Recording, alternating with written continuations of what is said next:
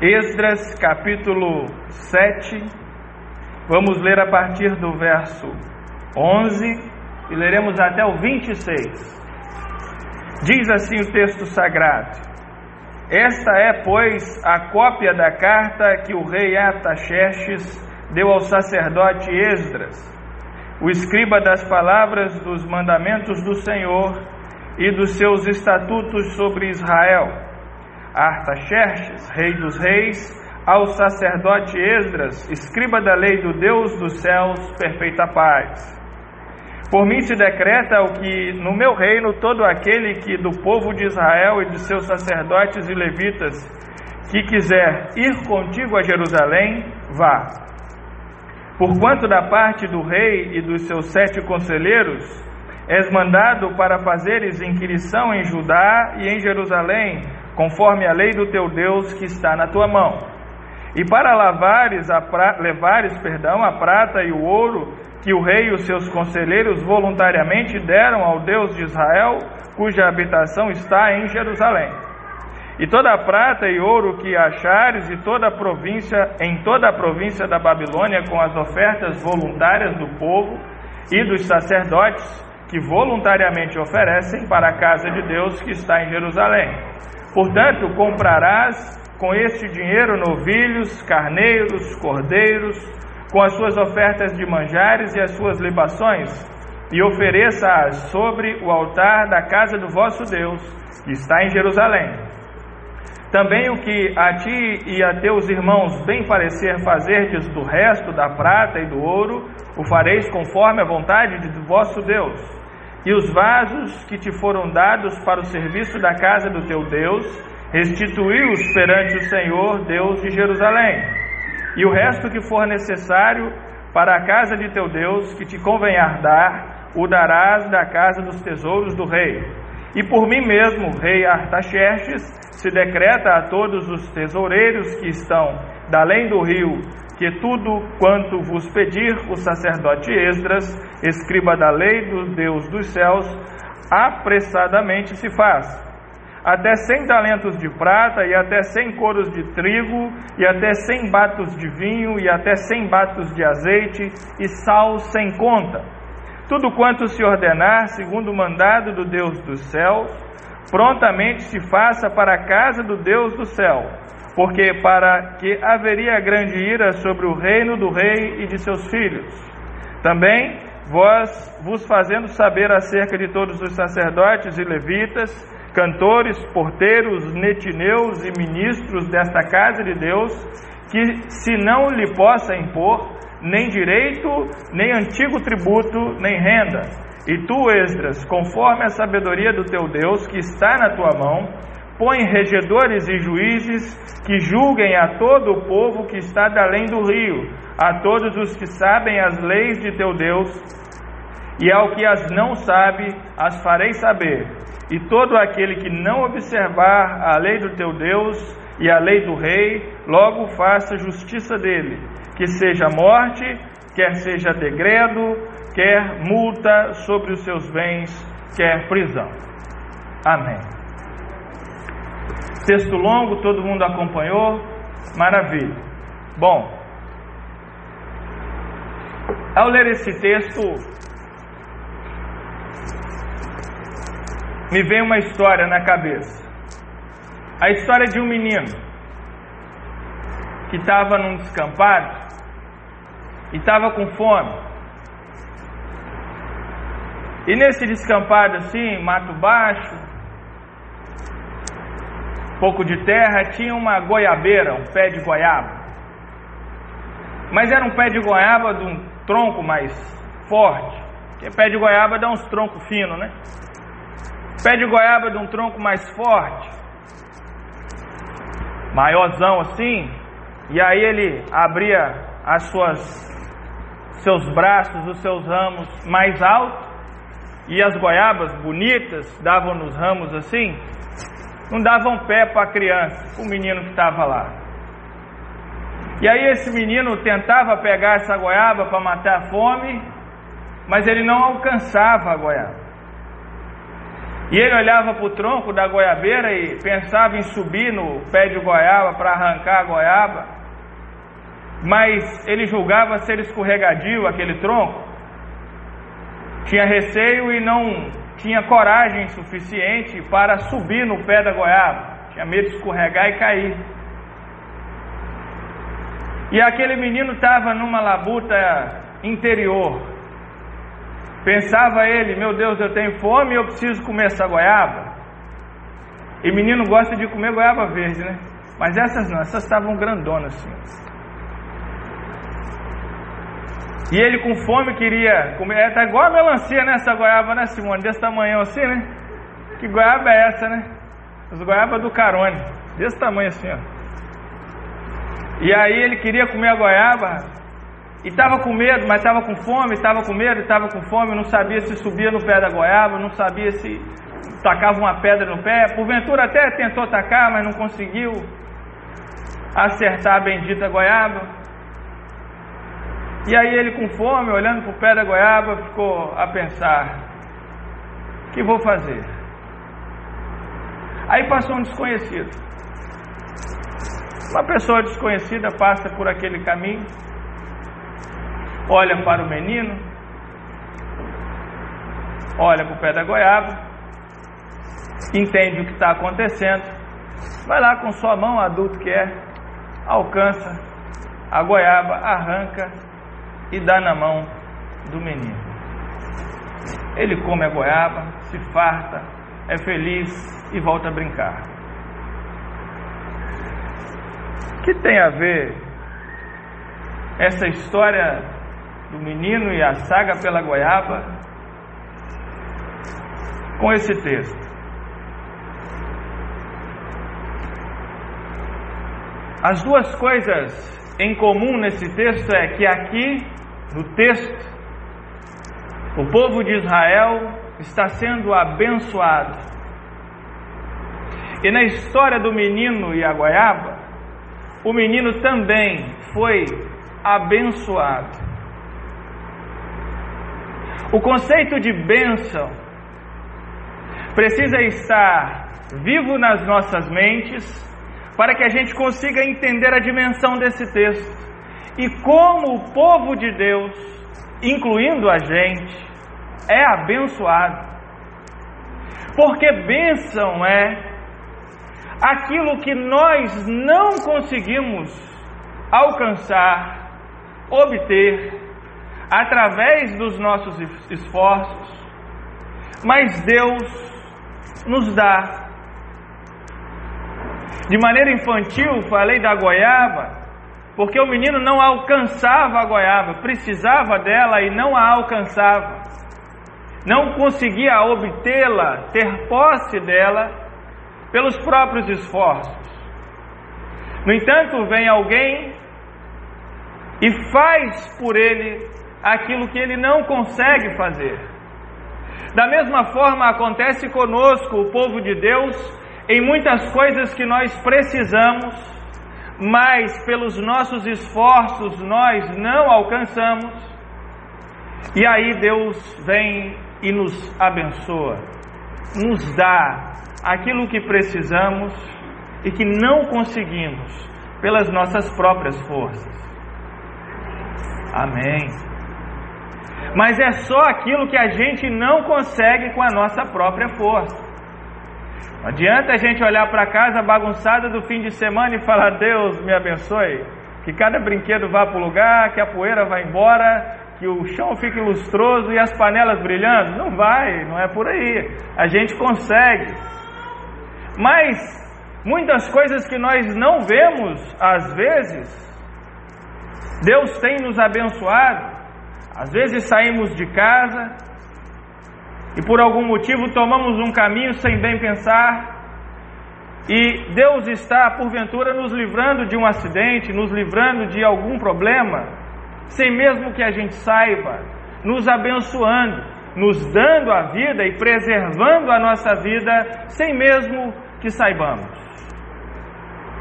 Neste texto, a bênção que vem para o povo de Israel é a liberdade.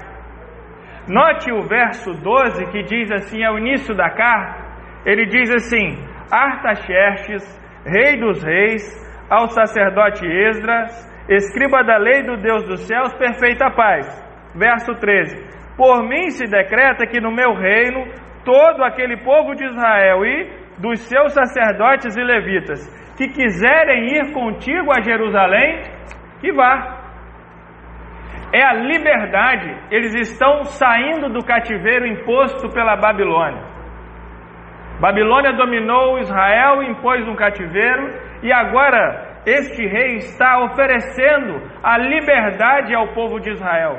Nossa, se a gente voltar umas páginas e ler lá a dificuldade que foi para o povo sair do Egito, que Deus teve de fazer, como ele interveio no meio do povo, para forçar a saída do povo de Israel do Egito, e vemos agora que livremente alguém libera o povo de sua dominação, podemos aferir com toda tranquilidade e certeza que esta é uma bênção grandiosa a liberdade do povo. Ninguém da época, nenhum dominador, iria perder o seu poder liberando o povo. Nós conhecemos a história desta liberação de Israel através de Esdras, Neemias e Zorobabel, através do avivamento do povo com Esdras, da reconstrução do muro com Neemias e da construção do templo com Zorobabel. Nós registramos essa história em nossos corações e podemos ver que esta é a grande liberdade, é a grande bênção, esta liberdade que Deus dá ao seu povo. E aí de posse, vendo esta grandiosa bênção, eu queria tirar algumas lições com os irmãos do texto. A primeira delas é para a gente não restringir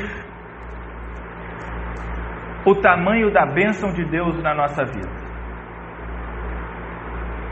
Que é isso, pastor? É a gente restringe o poder de Deus na nossa vida. A gente limita Deus a partir daquilo que conhecemos. Gente, o nosso mundo é do tamanho daquilo que a gente conhece. O que a gente não conhece não existe para nós que a gente não conhece não existe. É, vamos imaginar que exista um povoado lá na Amazônia de uns índios que chamam, sei lá, os índios da tribo do divino. Os índios lá divinais. Se a gente não conhece, eles não existem. Se eu não conheço, ele não existe para mim. Mesmo jeito para nós. Se nós não conhecemos, não existe. Por que eu estou falando isso? Porque se nós queremos de Deus a bênção, mas nós entregamos para Deus os caminhos pelos quais ela tem que acontecer, nós vamos restringir a Deus. Porque nós só conhecemos alguns caminhos, e a palavra diz que os caminhos de Deus são maiores, mais altos, mais completos, mais abrangentes que os nossos. Então, quando nós nos colocamos diante de Deus e aguardamos de Deus a bênção para alguma coisa, nós não podemos restringir ou não devemos restringir o tamanho desta bênção, porque Ele pode nos abençoar por um caminho que não conhecemos e nos abençoar muito mais do que nós esperamos. Mas se a gente fechar a nossa cabeça e dizer: olha, não, é, precisa ser desse jeito. Deus, eu consegui um trabalho e o trabalho é longe e eu não consigo ir a pé, Senhor. É, vamos dizer que nós nunca ouvimos falar de um automóvel, a gente só conhece bicicleta. E aí você começa a restringir a Deus quando você fala assim: Deus, me dá uma bicicleta. Aí Deus tinha um automóvel preparado, mas você fala: Deus, eu quero uma bicicleta. Você fala, não, eu tenho um negócio melhor. Não, não, não, Deus, não, não. Deixa esse negócio aí. Quero a bicicleta. Estão entendendo, irmãos? Diga amém se você está entendendo. Eu não estou pregando prosperidade. Não estou pregando enriquecimento a partir de Deus. Não é isso. Eu não acredito nisso. O que eu estou pregando é o que eu vejo no texto. Quem poderia imaginar que a liberdade aconteceria. Eles estão dominados, eles estão cativos, eles são escravos. E aí vem a liberdade, nossa. Alguém otimista ia pedir, Deus, deixa eu ser um escravo administrativo, um escravo que não precisa pegar no pesado, um escravo de dentro de casa. Alguém otimista pediria essa bênção a Deus, mas estaria limitando a ação de Deus. Deus queria oferecer e ofereceu efetivamente a liberdade. Então, vamos abrir mão do que a gente sabe e entregar para Deus os nossos caminhos. Amém? Primeira coisa que a gente aprende no texto, então, é que a gente não deve limitar a ação de Deus nas nossas vidas. Segunda coisa que a gente aprende é que a gente não deve limitar o caminho, o canal que Deus escolheu para nos abençoar. O Artaxerxes é crente? Não. É judeu? Não. É de outra cultura? Sim. Tem outros pensamentos, outros costumes? Sim. E quem é que Deus usou para abençoar o povo dele? O Artaxerxes. Nós limitamos o canal, o meio, a maneira pela qual Deus vem nos abençoar. Não façamos isso. Novamente digo, vamos esquecer o que a gente sabe e deixar Deus agir. Esquecer as nossas forças. Igual o menino da goiaba, olha, ele falou: não dá mais, não tem jeito. Então deixa Deus agir, deixa Deus te abençoar, Deixa Deus trabalhar na sua vida. Deixa Deus usar pessoas para se aproximar de você, trazer para você uma bênção e você ser uma bênção na vida dela. Porque o texto também vai nos mostrar que Esdras e o povo foi bênção na vida dele porque ofereceu por ele sacrifícios a Deus. Apresentou a vida dele diante de Deus.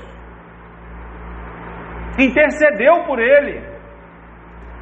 Então, não limitemos o tamanho da bênção de Deus. Não limitemos o canal pelo qual Deus resolveu nos abençoar. Para lembrar mais um texto bíblico, podemos falar de Abraão, que é abençoado.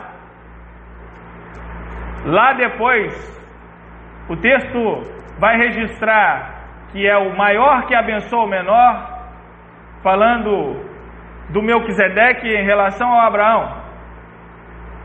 E o Abraão entrega os dízimos de Deus ao Melquisedeque.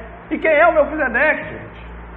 Se o pai da nossa fé é o Abraão, se nós embasamos a nossa fé, a nação de Israel nasce de Abraão, o Cristo a quem cremos nasce de Israel. Quem é o Melquisedeque? É um estrangeiro. É um estrangeiro. Não limitemos o canal pelo qual Deus resolveu nos abençoar. Amém? Amém. Aprendemos mais uma coisa no texto. Ele continua dizendo assim: Porquanto é da parte do rei e dos seus conselheiros que és mandado, para fazer inquirição em Judá e em Jerusalém, conforme a lei do teu Deus, que está em tua mão e para levares a prata e o ouro que o rei e os seus conselheiros voluntariamente deram ao Deus de Israel, cuja habitação está em Jerusalém, e toda a prata e ouro que achares em toda a província de Babilônia, com as ofertas voluntárias do povo e dos sacerdotes, que voluntariamente oferecem para a casa de Deus que está em Jerusalém. Para você ser abençoado, você não precisa tomar nada de ninguém. Nada. Amém? Tudo o que for de Deus para você acontece voluntariamente, num período curto de texto, mostrando as posses que são oferecidas ao povo de Israel em sua libertação. Três vezes a palavra voluntária ou voluntariamente suas flexões aparecem. Isso indica que a bênção de Deus para nós vem de maneira voluntária. Quem for nos abençoar fará isso voluntariamente. A gente não precisa forçar a barra, não precisa forçar os outros a te dar as coisas, não precisa tomar o que é dos outros, não precisa passar por cima de ninguém, não precisa tirar ninguém do caminho, não precisa tramar para arrancar as pessoas da sua frente. Não precisa. A bênção de Deus vem voluntariamente. Não precisamos fazer nada além de nos colocar diante de Deus de maneira completamente aberta, sem restringir o tamanho da bênção, sem restringir por quem ela vem com os nossos preconceitos. Ao contrário, tendo em paz o coração, sabendo que generosamente Ele nos dá essa bênção e nos dará a seu tempo, usando pessoas agindo para conosco de maneira voluntária. Voluntária. O povo de Deus não precisa brigar por espaço. O povo de Deus se entrega a Ele. O povo de Deus ora. O povo de Deus coloca diante dele as suas aflições quando elas acontecem. E Ele, ao seu tempo, de maneira generosa, faz com que voluntariamente as pessoas se aproximem e a bênção aconteça. Amém. O que nós aprendemos então é que a bênção de Deus vem e a gente não precisa maltratar as pessoas. Não precisa fazer igual o cachorro faz. Sabe o que o cachorro faz para limitar o espaço? Ele faz xixi nas coisas, não é assim que o cachorro faz? A gente não precisa fazer xixi nas coisas. Não precisa não. Porque é assim que muita gente age. Entra nos espaços e vai derramando o que tem para enfiar nos espaços, dominar os espaços e não deixar as pessoas viverem. Não somos e não precisamos ser assim. O que vem para nós vem de maneira voluntária. Nós não precisamos arrancar as pessoas dos nossos caminhos. Se for o caso, se for o caso de uma pessoa precisar ser tirada do nosso caminho, quem faz esse serviço é Deus por nós. Nós não precisamos fazer isso. Não devemos fazer isso. O texto nos indica que a bênção de Deus não acontece dessa maneira. Depois, o texto continua: Portanto, comprarás com este dinheiro novilhos, carneiros, cordeiros com as suas ofertas de manjares e as suas libações e oferece-as sobre o altar da casa do vosso Deus, que está em Jerusalém. Também o que a ti e a teus irmãos bem parecer, fazerdes do resto da prata e do ouro, o fareis conforme a vontade do vosso Deus. E os vasos que te foram dados para o serviço da casa de teu Deus, restituí-os perante o Deus de Jerusalém e o resto do que for necessário para a casa de teu Deus, que te convenha dar, o darás da casa dos tesouros do rei. Esse pedacinho nos mostra que a bênção não pode ficar restrita a nós. Uma vez que Deus nos abençoa, não podemos reter esta bênção, guardar ela para nós, botar na nossa caixinha e usar só para o nosso próprio prazer e deleite. Uma vez que Deus nos abençoa, Ele nos abençoa para que possamos nós abençoar a outras pessoas. Temos falado aqui já há bastante tempo que a igreja é a resposta de Deus para a oração das pessoas. Ou seja, nós somos a resposta e nós nos julgamos e fazemos isso bem, somos um povo abençoado. Então nós não podemos reter as bênçãos que temos e usá-las para nosso próprio deleite. Imagina que alguém recebe a palavra de Jesus para a salvação e este alguém retém para si esta palavra, impedindo que outros que cruzem o seu caminho possam conhecer a Jesus e igualmente serem salvos. Alguém que pense, não, olha só, é, é, o céu com aquele fulano ali não vai ser tão legal assim, não vou falar nada para ele, não, deixa ele para o outro time, porque eu não queria ele lá comigo, não, porque ele vai atrapalhar minha vida. Você que vai para o outro time, não é, não é verdade? Então nós precisamos ter em mente que a bênção não pode, não deve ser retida diante deste cenário extremamente abençoado, nós precisamos espalhar as bênçãos que temos. E se temos abraços para oferecer, que sejam. Se temos sorrisos, que sejam. Se for companhia, que seja. Se for alguma coisa material, que seja também. Vamos tirar o escorpião do bolso, vamos ajudar as pessoas com dinheiro se for necessário. Vamos sim. A começar de mim, eu me obrigo desta tarefa. Não estou colocando esse julgo sobre os irmãos, não. A começar de mim. Pode olhar para mim e fazer o que eu estou fazendo. Tem problema não. Então, nós precisamos ter em mente que a bênção não pode ser retida. Isso não está na Bíblia, não, que eu vou falar agora. Mas é um pensamento que eu tenho. Mas tenho que deixar claro: isso não está na Bíblia do jeito que eu vou falar agora. O que o texto sagrado diz é que nós somos vasos de Deus, ele, nos compara a vasos. Amém? Pronto. E aí eu penso assim: imagina que tem um outro aqui do lado. E o que eu imagino é que Deus enche um vaso. Assim como nós falamos uma vez aqui, que Deus vai fazer a cirurgia, operar, e Ele escolhe uma luva. Na caixa tem um montão de luva, mas tem aquelas luvas que estão mais para cima, as luvas que estão mais para baixo. Ele vai pegar a que está em cima. Vamos dizer que esse vaso aqui está mais perto um pouquinho, é a luva que está mais em cima.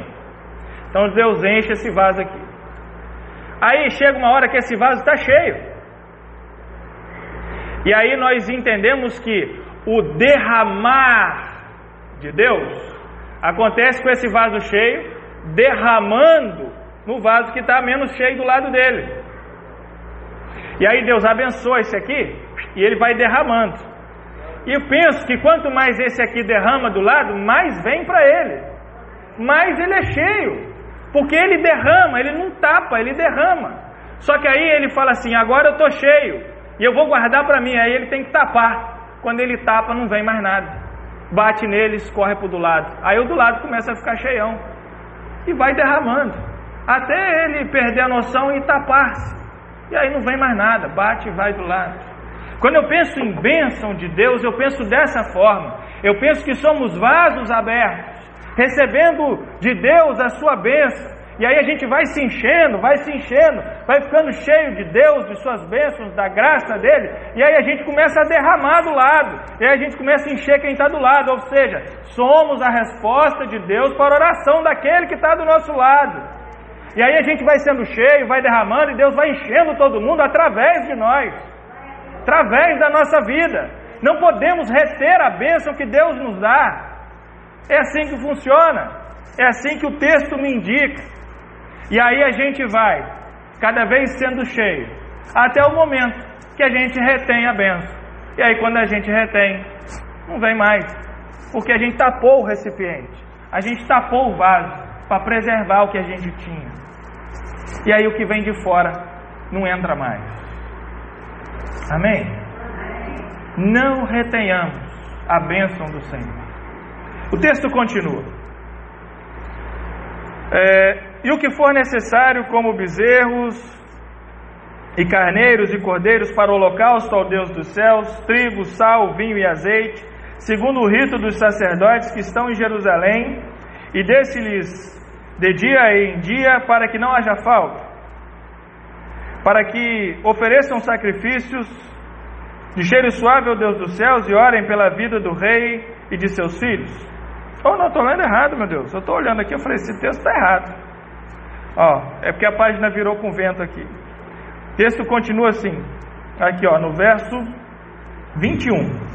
E por mim mesmo o rei Ataxerxes, muito bem, quem falou 21 aí, ó, glória a Deus por esse bereano que está aí. E por mim mesmo o rei Ataxerxes se decreta a todos os tesoureiros que estão da além do rio, que tudo quanto vos pedir o sacerdote Esdras, escriba da lei do Deus dos céus, apressadamente se faz, até cem talentos de prata, e até cem coros de trigo, e até cem batos de vinho, e até cem batos de azeite, sal, sal sem conta. Tudo quanto se ordenar, segundo o mandado do Deus do céu, prontamente se faça para a casa de Deus. Porque para que haveria grande ira sobre o reino de Deus e de seus filhos, para o reino do rei e de seus filhos. Também vós fazemos saber acerca de todos os sacerdotes e levitas, cantores, porteiros, natineus e ministros desta casa, que se lhes não possa impor nem direito, nem antigo tributo, nem renda. 25. E tu, Esdras, conforme a sabedoria do teu Deus, que está na tua mão, põe regedores e juízes que julguem a todo o povo que está além do rio, a todos os que sabem a lei de teu Deus e aqueles que não sabem que os faça saber. Amém. Verso 25. A bênção de Deus traz responsabilidades. Imagina, irmãos, que nós, para nossa alegria, somos embaixadores do Rei Celeste, ou mensageiras do Rei Celeste.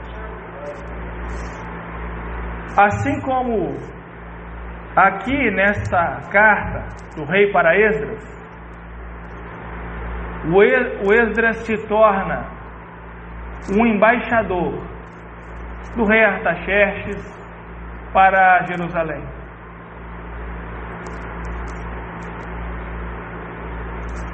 Este momento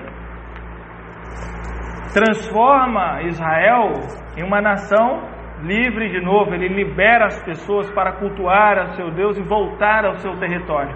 Isto é uma benção. Dentre todos os libertos abençoados, Esdras é destacado como o responsável, aquele que vai direcionar os trabalhos. Então, Esdras é ainda mais um privilegiado, porque além da liberdade, ele é aquele indivíduo pelo qual a bênção chega e começa a ser derramada. Mas isso traz responsabilidades. Olha a responsabilidade do Esdras. Conforme a sabedoria de Deus que está na tua mão, põe juízes para julgar o povo. Elege esses juízes, nomeia, faz um decreto dizendo quem são esses juízes, quem serão essas pessoas.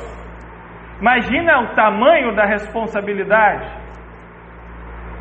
E a bênção de Deus na nossa vida é maravilhosa, é bom demais, mas ela traz responsabilidades. E nós precisamos, Flávio, assumir essas responsabilidades. Já que eu olhei para o Flávio, vou, vamos lá, né? Quem está aqui libera o direito de imagem, né? Flávio foi abençoado com dom, tocar o instrumento, toca a bateria, que maravilha. E aí vem sobre ele o que? A responsabilidade de usar esse dom para trazer alegria para as pessoas, de usar este dom para louvar ao Senhor, de usar este dom para animar. Animar é a mesma coisa que trazer vida, né, gente? Um desenho que está no papel, ele não é animado. Quando ele começa a andar, ele é um desenho animado. A ideia de animar é trazer vida. Então ele toca a bateria, o Zé Fábio tem o dom de tocar um instrumento para louvar a Deus, para trazer vida, para alegrar as pessoas, para aliviar a alma e o coração, quem sabe para expulsar demônios. Ora, não era assim que o, que o Davi tocava? Não é verdade? Para libertar as pessoas. Olha o dom e olha a responsabilidade. Olha a bênção que é trazida e olha a responsabilidade. Essas coisas caminham juntos. A gente não pode querer a fatia do bolo que tem só a bênção. Eu não gosto muito de glacê, mas para eu comer o recheio, o glacê está em cima, ele tem de junto. Eu recebo a fatia do bolo com glacê e com, com, com, com recheio. Aí a gente come aquele recheio, tem uns que faz de amendoim aqui na igreja, que é um luxo. A gente come o recheio feliz da vida e o glacê. Você vai comer também o glacê ali. Lógico, meus irmãos, é uma ilustração. Não existe bênção de Deus. Não existe. Sem que ela venha com uma responsabilidade junto. O Kiko trouxe aqui uma fala importante na hora da oração, ele disse: Deus, nós queremos emprego. E aí ele falou: abençoe os empresários. Verdade, aquele que é empresário, aquele que indivíduo que tem uma empresa, e aí ele trabalha naquela empresa, por conta da sagacidade que ele tem para lidar com os negócios, muitas outras famílias prestam trabalho e são abençoadas. Então, se a gente pede por essas pessoas para que elas, recebendo a bênção, o dom, a bênção que receberam de Deus, de lidar com os negócios, de acertar uma veia boa de comércio, isso é bênção de Deus. Que elas tenham responsabilidade, empreguem as pessoas, deem os direitos trabalhistas que essas pessoas têm, sejam bons patrões, a responsabilidade vem também. E aí cada qual age conforme a sua maneira. Porque a bênção de Deus vem. E o texto de Jesus Cristo em Mateus capítulo 5 diz que o sol que Deus faz brilhar nasce sobre justos e injustos. Deus distribui suas dádivas. E aí cada pessoa age conforme a sua maneira. E aí depois a gente vê no verso final que lemos, o 26, que aquele que não entendeu isso e não agiu de boa maneira, receberá seu juízo lá daquela forma e cremos no nosso juízo eterno. Cada um que não entendeu, que será julgado por Deus à maneira dele, conforme o que ele quiser.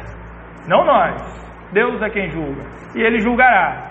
Agora, nós enquanto aqui falando, expondo o texto sagrado, que as pessoas entendam, todos nós, que a bênção vem, e que esta bênção traz responsabilidade. Precisamos ser pessoas de fibra para assumirmos as responsabilidades que as bênçãos de Deus traz para nós. Amém? Então que seja assim, que a gente não limite nem o tamanho, nem o canal pelo qual ela vem até nós. Que a gente saiba que ela vem de maneira voluntária, a gente não precisa atropelar pessoas que ela não pode ser retida e que ela traz responsabilidades. Que Deus nos abençoe então. Faça chover bênçãos sobre a nossa vida e que nós possamos agir conforme a vontade dele, para que o nome dele seja glorificado nas nossas vidas.